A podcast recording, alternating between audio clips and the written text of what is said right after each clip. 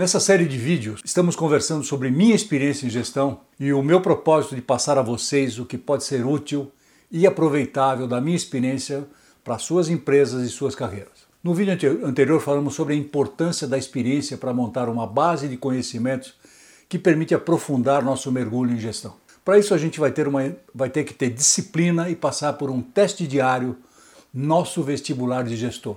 A matéria é representada por seis elementos que começam pela letra C e cada um deles é fundamental para a gente poder saber se o que estamos fazendo ou devemos fazer está contribuindo com o nosso processo de melhoria como gestor. Idealmente, no teste diário, devemos chegar a uma nota máxima para cada um dos seguintes, dos seguintes elementos que vamos falar.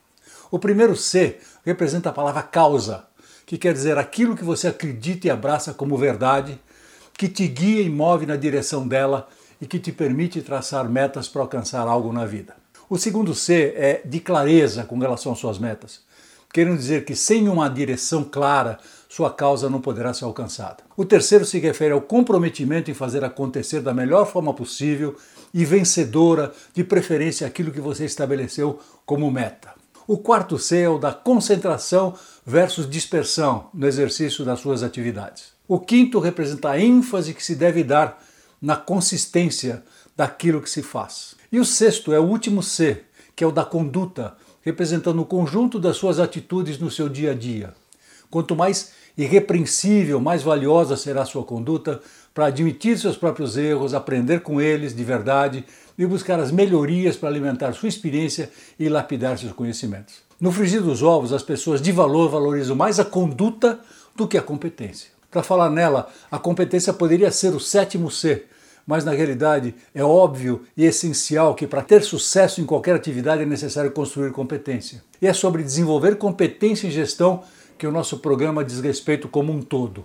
Todos os demais Cs que vimos, de alguma forma, são parte da competência que se requer para fazer gestão profissional. Voltando aos seis Cs, é importante também dizer que a nota do conjunto deles é mais importante do que a média das notas. Tem cara que é excepcional num dos Cs, mas muito ruim no outro. Por exemplo, não adianta ser claro com relação às metas se o comprometimento for limitado ou ainda se a concentração sobre o que deve ser feito for insuficiente. Para funcionar, a gente tem que pontuar em todos os quesitos. É evidente que, como pessoas diferentes, temos inclinações diferentes e fazemos a mesma coisa de forma diferente. Quem sabe eu posso ter muito mais clareza sobre as minhas metas do que você, mas você pode ser muito mais ter mais concentração do que eu na execução. O que isso quer dizer é que este modelo também ajuda a gente a se comparar e aprender com os demais, melhorando continuamente, diminuindo nossas deficiências e definindo um padrão de gestão que certamente vai produzir os melhores resultados. Essa disciplina deve estar presente todos os dias,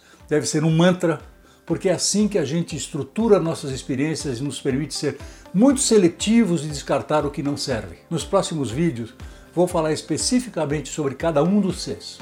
Até lá!